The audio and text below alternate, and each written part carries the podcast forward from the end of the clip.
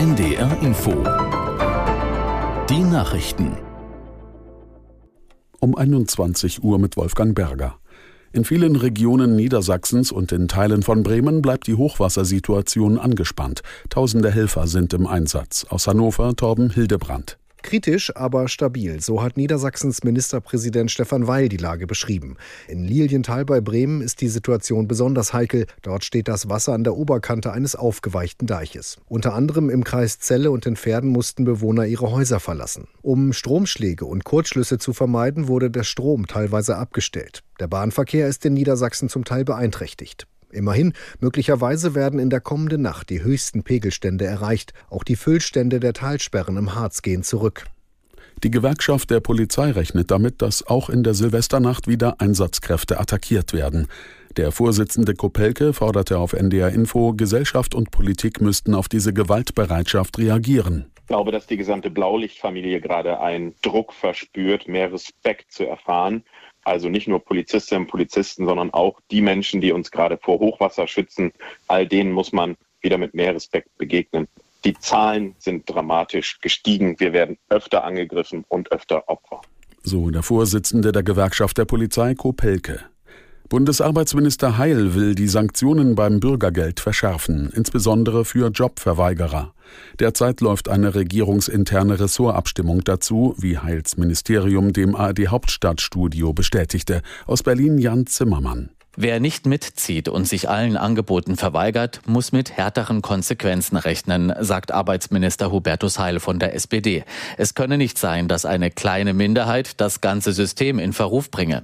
Nach den Plänen des Ministers soll die Leistung für Arbeitsverweigerer künftig für zwei Monate ganz gestrichen werden können. Bislang kann das Bürgergeld nur um bis zu 30 Prozent gekappt werden. Allerdings, auch im Falle einer kompletten Streichung des Regelbedarfs, sollen die Kosten für Unterkunft und Wohnung weiter gezahlt werden.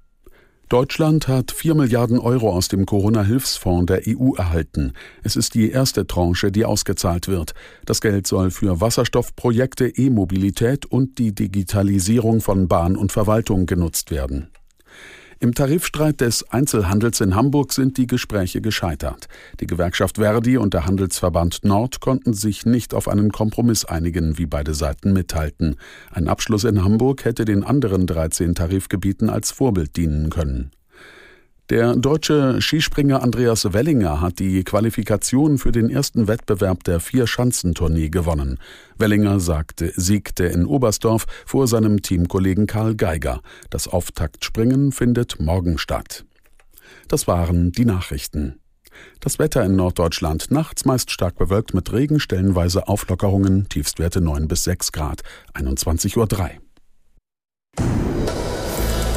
NDR Info Podcast jetzt. Die Korrespondenten in Washington. Ja, willkommen zu diesem Podcast aus Washington. Ich bin Julia Kastein und bei mir sitzt Arne Bartram, der heute eine regelrechte Abschiedsorgie über sich ergehen lassen muss. Arne, mach dich bereit und gefasst. Und Saskia Braun ist auch da. Hinter der Scheibe sorgt wie immer dafür, dass wir das auch alles hinkriegen. Hallo Saskia. Hallo. Ja, Arne, wie fühlst du dich? Seltsam irgendwie. Ja, ich habe es noch nicht so ganz realisiert, dass ich jetzt hier bald wieder weg bin. Ich bin auch eben, als ich ins Studio gekommen bin, erstmal direkt schnurstracks auf den falschen Platz zugelaufen, auf den Platz des Moderators, der ich ja heute nicht bin, sondern Nein. nur, nur in Anführungszeichen der Gast. Ja. Hm, genau. Und du darfst viele, viele Fragen beantworten.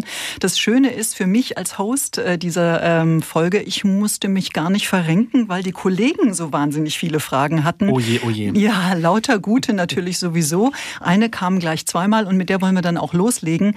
Sebastian Hesse, einer deiner Kollegen, und Claudia Sarre wollen nämlich eigentlich im Wesentlichen das Gleiche wissen. Ich lasse die Frage mal Claudia stellen. Du bist ja sicher mit bestimmten Erwartungen in die USA gekommen vor einem Jahr und meine Frage an dich ist, gibt es denn irgendwas hier in deinem Alltag vielleicht oder auch auf einer deiner Reisen, was dich wirklich überrascht hat? Irgendwas, was vielleicht nicht dem gängigen Klischee entspricht?